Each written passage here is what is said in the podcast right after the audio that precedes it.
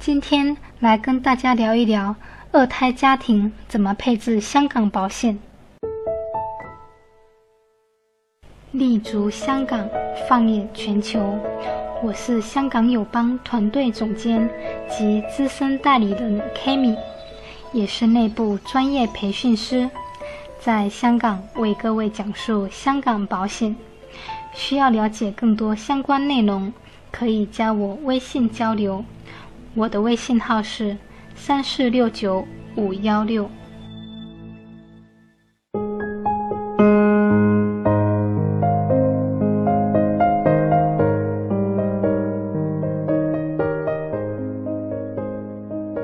来香港投保的客户里，四口之家明显多了起来。内地在开放二胎政策下。家有两娃的父母对家庭资产配置更加的重视和用心了。今天我就以四口之家为例，来和大家聊一聊家庭保障计划。一个典型的内地中产家庭，父亲年收入五十万，母亲年收入三十万，两个小宝贝分别是两岁的妹妹和四岁的哥哥。妈妈打算在未来几年内换工作来照顾宝贝们，所以希望尽快的做好稳健的中长期资产规划，提前保障和安排好全家未来的生活。首先建议他们一定要留足家庭资产百分之十左右的流动性资产作为应急资金。不要把绝大部分的资产压在房产等一些流动性差、变现不及时的资产里。能随时动用的流动资金，对负担较大的二胎家庭非常重要。接下来做一个整体的基础配置：第一，经济支柱爸爸的高保额重疾加意外保障。父亲作为这个家庭的经济支柱。所以必须要优先配置足够的保障，来转移未来可能的收入损失。高额重疾保障的作用是用来防范一旦发生重大疾病所带来的收入损失和治疗补偿，同时弥补社会医疗保险的不足。成年人建议的保额应该为三至五倍的年收入，以父亲目前的收入水准。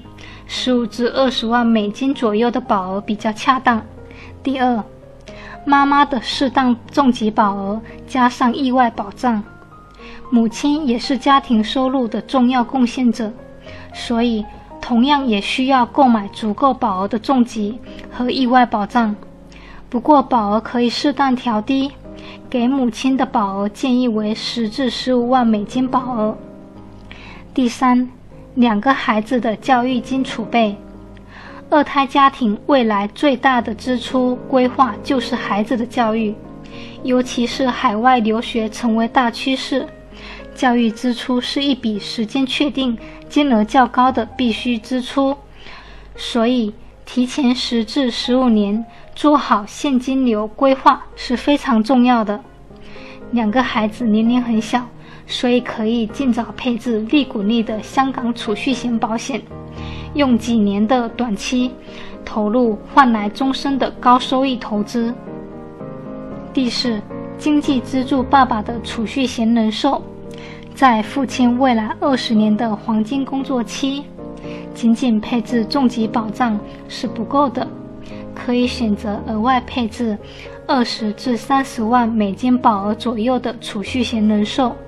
兼顾了身故保障和长期投资，退休前保证高额的身故保障，退休后提取现金价值作为退休年金或孩子的学费置业基金。第五，两个孩子的重疾保障，两个孩子年龄小且健康，重疾的保费非常便宜。所以可以在保障大人之余，也应该给孩子尽早的配置一笔低成本的终身重疾保障。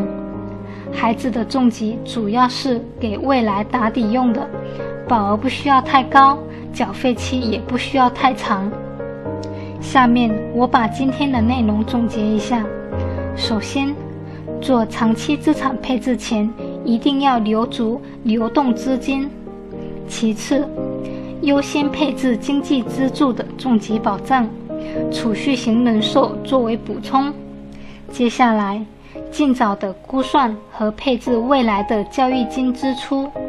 最后，预算宽松的家庭可以考虑孩子的重疾险。